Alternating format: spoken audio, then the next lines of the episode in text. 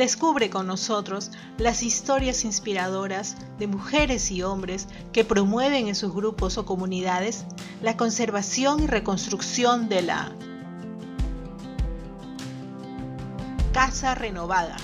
Musuh Wasi. Henga Yaman Mitkamu.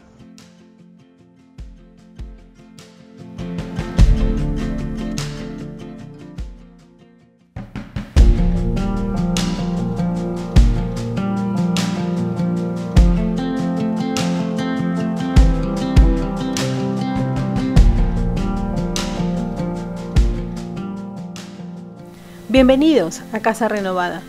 Esperemos se encuentren bien y este tiempo de Navidad lo disfruten en familia. Hoy vamos a conversar con el ingeniero Jimmy Torres, gerente de Desarrollo Económico de la Municipalidad Provincial de Cajamarca. Nuestro tema de conversación, la siembra y cosecha de agua. Hice mi tarea y les he traído un dato muy importante. Una investigación publicada por Forest Trends en el año 2019 sobre seguridad hídrica informa que esta práctica se realizó desde los años 600 después de Cristo, cuando las comunidades preincaicas se organizaron para construir sistemas de recojo e infiltración que les permitiera aumentar la disponibilidad de agua durante la estación seca. ¿Qué les pareció este dato? Muy interesante, ¿no? Pues bien, ahora, junto con el ingeniero Torres, aprendamos un poco más sobre esta práctica desarrollada por renovadores y renovadoras de las zonas altoandina de Perú y de otros países de Latinoamérica. Él nos va a contar la experiencia en la región Cajamarca.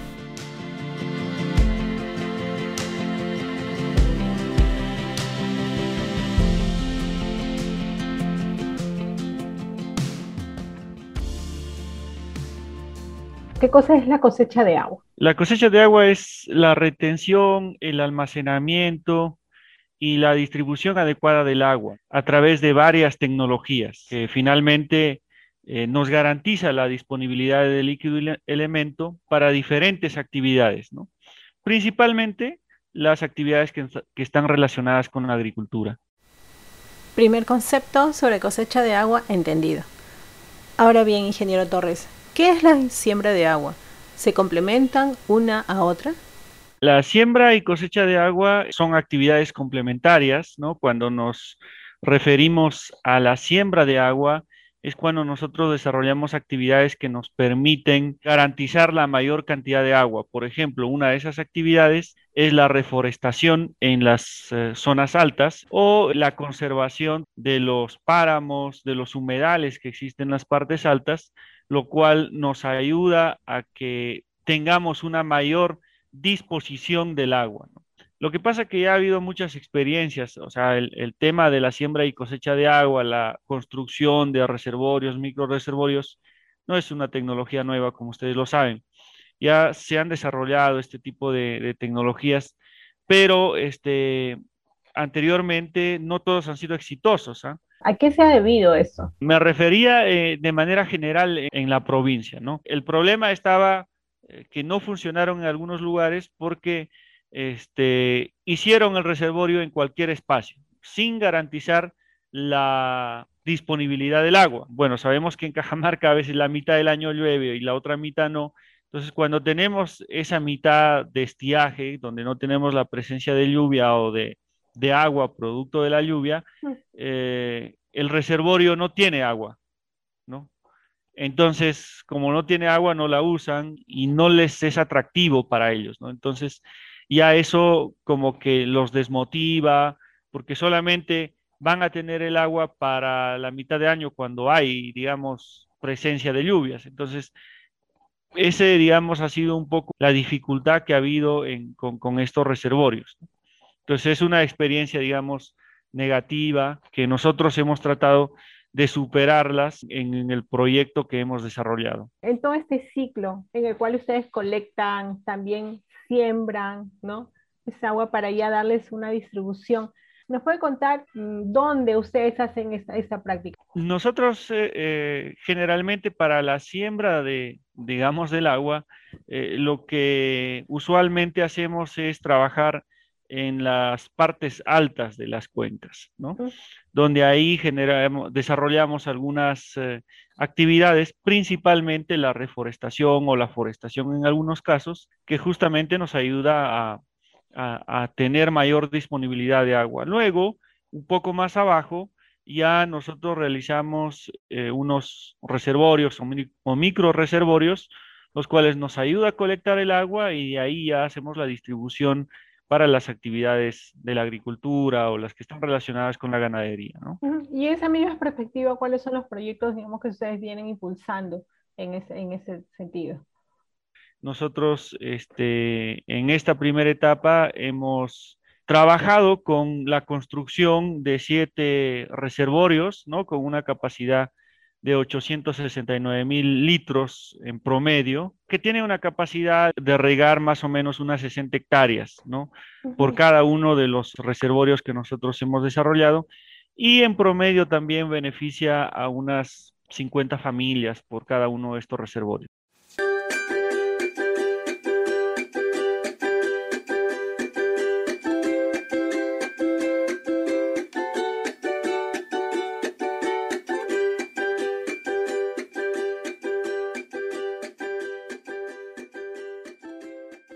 Aquí hagamos un alto y recapitulemos para redondear la idea compartida por nuestro entrevistado. Según un reporte del portal Rumbo Minero, en los últimos 20 años, varias comunidades altoandinas peruanas vienen rescatando técnicas ancestrales para conservar el agua que les permita abastecerse durante el tiempo de sequía. Esta práctica habría llevado que, en el año 2017, el actual Ministerio de Desarrollo Agrario y Riego, Midagri, cree el Fondo Sierra Azul y rebautizara oficialmente esta práctica como siembra y cosecha de agua. El objetivo del fondo es incrementar la seguridad hídrica agraria y mejorar los ingresos económicos de agricultores en situación de pobreza y extrema pobreza, a través del financiamiento de actividades complementarias. Dos años después, en el 2019, una ley firmada por el entonces presidente de la República, Martín Vizcarra Cornejo, declararía de interés nacional y necesidad pública la implementación de la siembra y cosecha de agua. Los beneficios obtenidos por el Estado serán las razones de la alta demanda de las asociaciones de agricultores para ingresar en estos proyectos locales.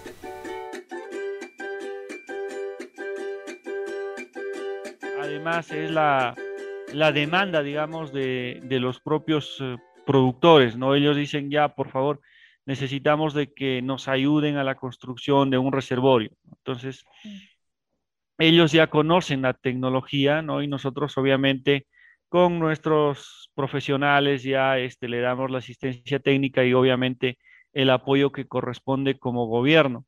Entonces, de manera conjunta, hemos logrado la construcción de estos reservorios porque eh, nosotros estamos convencidos de que si el propio productor tiene una inversión que sabe que le cuesta, es su trabajo, también la va a cuidar, ¿no? Porque finalmente lo que nosotros hemos hecho es eh, de algún manantial almacenar el agua, ¿no?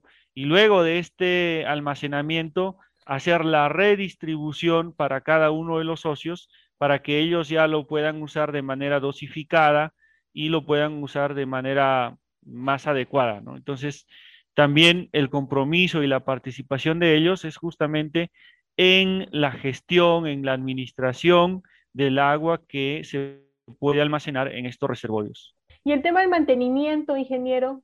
No, por ejemplo, este, el mantenimiento consiste en, en, algún momento este, vaciar el agua del reservorio y hacer la limpieza, porque producto del, almacenamiento del agua hay una sedimentación y esa sedimentación con el tiempo va este, haciéndose más grande, haciendo perder capacidad al, reservorio y en algunos casos este, obstruyendo la tubería para al momento de que se redistribuye ya a las propias parcelas. Entonces, según las condiciones de cada lugar, ¿no? Porque es diferente en cada uno de los lugares, en algunos lugares el agua llega un poco con, mayor turbidez y en otros eh, con mayor limpieza. Entonces, eh, se hace una evaluación, se vacía el agua del reservorio, se hace la limpieza y nuevamente se vuelve a llenar. ¿Cómo es que esta, esta práctica les ayuda a ustedes, digamos, les ayuda realmente a planificar, a enfrentar o a mitigar justamente estas, estas situaciones que, que tienen producto de temas de, de sequías, sobre todo en el tema productivo? ¿Cómo les ayuda? Sí, sí, mire, eh, en, Cajamarca, ¿no? El principal problema en la agricultura, hay varios factores, ¿no? El Ministerio de Desarrollo Agrario ha identificado varios factores que son los limitantes para que la agricultura se pueda desarrollar, ¿no? Es la asistencia técnica, la falta de capital, la microparcialización del terreno, pero una de las principales es el agua. Entonces, porque justamente tenemos esa dificultad de que no oh, tenemos la disposición del agua durante todo el año. Nosotros identificamos y en coordinación con los propios productores cuál es su necesidad más urgente. Y la necesidad más urgente es el agua, porque el agua tiene bastantes beneficios. O sea, si nosotros garantizamos el agua, ¿no? Estamos hablando de garantizar la cosecha. ¿Qué pasa? Si nosotros no tenemos garantizado el agua, podemos sembrar, pero estamos corriendo la suerte de que si llueve o no llueve, si llueve tenemos la cosecha y si no llueve hemos perdido la cosecha. Entonces, cuando nosotros garantizamos el agua a través de estos reservorios, estamos hablando de tener la certeza de que vamos a tener la cosecha. Además, tenemos la posibilidad de incrementar la cantidad y la calidad de la cosecha. Podemos tener incluso el doble de producción. Eso significa de que ellos ya pueden invertir en otras acciones. Por ejemplo, ya pueden invertir en la compra de mejores semillas, ya pueden invertir en la compra de más abonos, ¿no?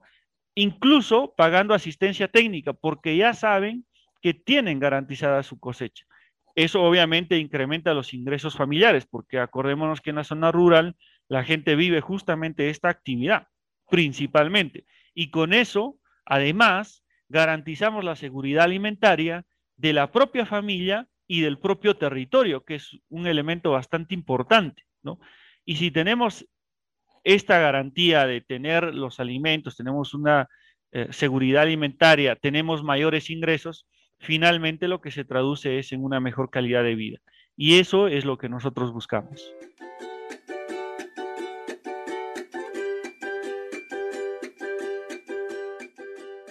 Dentro de este sistema de circuito de cosecha y siembra de agua se ejecutan diversas modalidades. Una es la construcción de cochas y zanjas de infiltración, de la cual nos ha hablado el ingeniero Torres. Y las otras dos, muy asociadas entre sí, son la forestación o reforestación.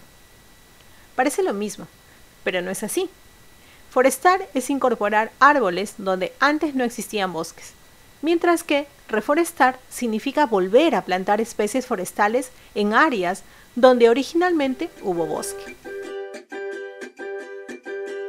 ¿Cuánto es lo que ustedes han logrado, digamos, recuperar de especies? La reforestación con plantas, digamos, maderables, porque esa es también la demanda de los propios productores, de los campesinos. Nos vamos a primero a hacer una socialización del trabajo que queremos hacer eh, lo que ellos nos piden justamente es eso, de que también los árboles que se puedan sembrar eh, en algún momento tengan un doble propósito, eh, ayuden a la conservación del planeta, ¿no? Con la absorción del CO2, pero también este, les sirva en algún momento como algo que, que, les ayude a generar recursos, ¿no? O que les ayude a satisfacer sus necesidades que ellos tienen y eso es justamente el uso de la madera. Nosotros también hemos planteado la recuperación de especies nativas, pero se nos hace difícil a nosotros como gobierno local finalmente sembrarlo porque los productores no tienen mucha recepción. Siempre en todo proceso humano hay dificultades. ¿Cuáles son las que han tenido en el camino? Las dificultades están relacionadas principalmente a, la organización, ¿no? a que los propios productores se pongan de acuerdo, porque mm. es difícil. Eh, no hay una cultura, digamos, eh, de organización. Generalmente la, gente o el productor está acostumbrado a trabajar de manera independiente, ¿no? Pero ya este, cuando construimos un reservorio para varias familias, creo que ese es el principal desafío, ¿no? De que puedan ponerse de acuerdo y tener una gestión adecuada del reservorio.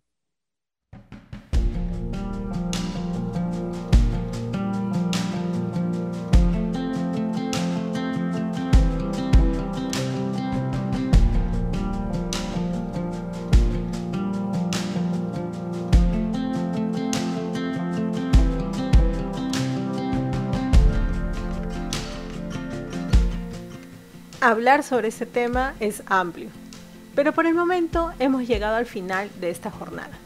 Agradecemos al ingeniero Jimmy Torres por su participación.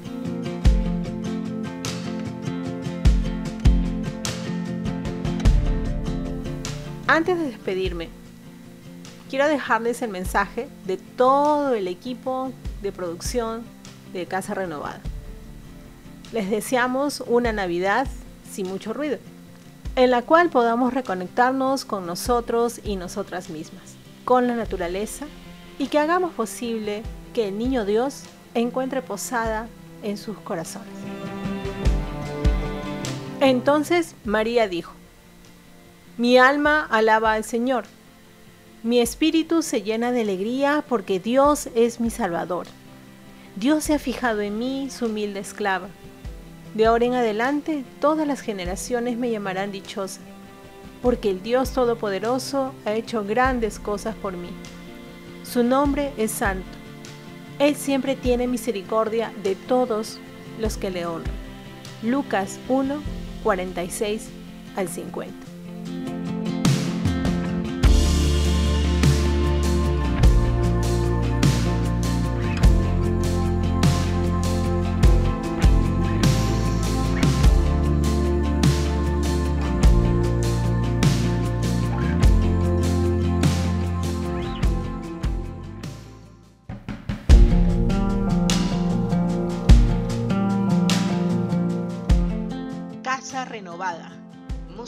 Wasi.